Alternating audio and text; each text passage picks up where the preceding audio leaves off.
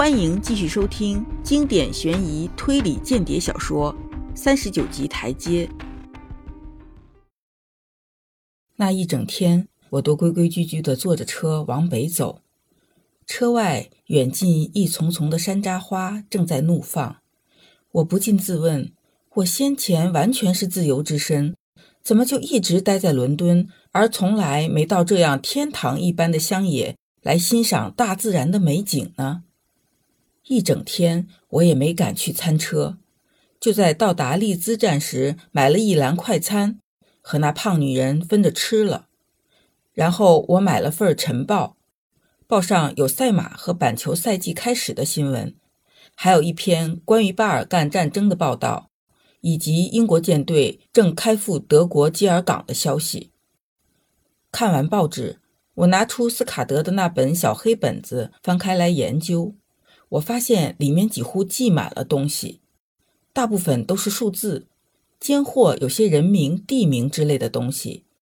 比如，我多次看到霍夫卡德、露娜维尔、阿瓦卡多等名词出现，而出现最多的则是帕维亚这个词。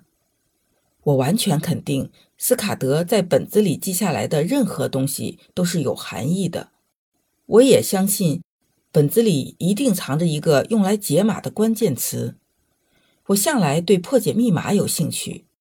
布尔战争期间，我在戴拉果阿海湾任情报官的时候，就做过不少这种工作。我天生会下棋和猜谜，我还一直认为我在破译密码方面很有一手。看起来，斯卡德的这种密码有点像是数字密码。其中每一组数字代表字母表中的一个字母。简单的密码，任何聪明点的人花个把小时都可能破解开来。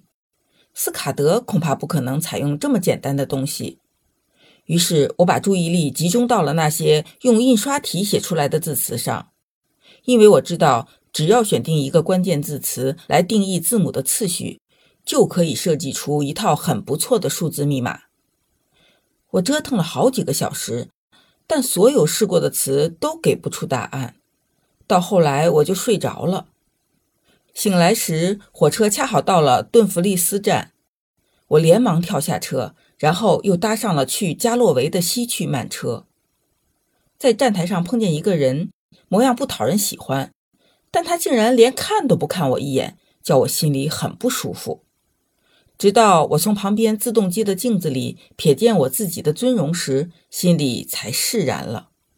镜子里的我，脸色灰黄，身穿粗呢大衣，一副不起眼的样子，活脱一个只配坐三等车厢的山乡农民。我一路上就和这样六七个山民坐在一起，他们披着粗毛外衣，抽着陶制的大烟斗，刚从一周一次的集市上回来。七嘴八舌地说着集市上各种东西的价格，我只听他们说什么采恩和杜赤那边的羊羔价格上涨了等等。其中好几个人大概午饭吃的太多了，身上冒着饭味儿和酒气。还好，一路上他们谁也没注意到我。列车咣当咣当地慢慢行驶着，越过了几条树木丛生的山谷。接着驶进一大片辽阔的高原沼泽，远处的水面在太阳下泛着亮光，更远的北面则是高峻的蓝色山峦。到五点钟时，车厢里的人都下光了，只剩下了我一个，这正合我意，我便在下一站下了车。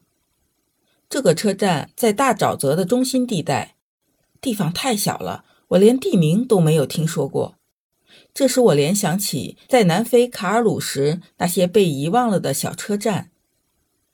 列车到站时，这小站的老站长正在他的菜园里挖地。他扛着铁锹，摇摇晃晃来到列车跟前，签收了一个包裹，然后便又回去挖他的土豆了。一个十岁的小孩收了我的车票，我出了站。踏上了一条一直延伸到黄褐色草原深处的白色大道。这是一个美好的暮春傍晚，一座座远山像紫色的石英雕刻一样清晰晶莹，空气里弥漫着一股特别的甘草气息，像海风一般清新，叫人心旷神怡。我简直忘了我已经三十七岁，而且正在被警方追捕，反而觉得我好像一个春假里外出踏青的孩童，心里的感觉就像我以前在非洲时。在多雾的早晨出发去高地草原旅行一样。说来你也许不信，我竟吹起了口哨，大摇大摆地走在大路上。这山间的路给人一种安心的感觉，我不由把危险忘在了脑后，一心一意地往前走，越走越觉得心情畅朗了开来。我从路边的榛子树上砍了一枝树干做手杖，然后便走下大路，拐进了一条岔道，沿着山谷里一条潺潺流淌的溪水往前走。我心里估摸，追我的人已被我远远地甩在了身后，所以今晚我可以放松一下了。我已经好几个钟头没吃一点东西了。当我走进瀑布旁边的一座木户小屋时，简直饿得走不动了。一个脸色黑红的女人站在门旁，她亲切地跟我打招呼，语气里带着乡下人常有的那种羞怯。我问她能不能在她这里住一晚，她说欢迎，但只能睡在阁楼上。没多久，他就给我端来了丰盛的晚餐，有火腿肉、鸡蛋，还有烤饼和浓浓的甜奶，叫我吃得十分痛快。天黑的时候，她的男人才从山里回来。她男人是个牧羊人，又瘦又高，跨一步能有普通人的三步，简直像个巨人一样。他们都是山乡里那种最淳朴老实的人，一句话也没有盘问我。但我看得出来，他们大概心里认定我是个客商什么的，我也就顺着他们说，好让他们相信自己想的没错。我说了好些买牛卖牛的行情，男主人好像都不太明白。我倒是从他嘴里听到了不少加洛维地区集市上的情形，便默默记在心里，心想或许以后能派上用场。到了十点钟，我开始在椅子上打起盹儿来，他们便带我去睡觉。上到阁楼，精疲力竭的我便一头扎进床铺，沉沉入睡。再睁开眼睛，已是早晨五点钟，闹钟正大声宣告新的一天开始了。本集播讲完毕，下集精彩继续。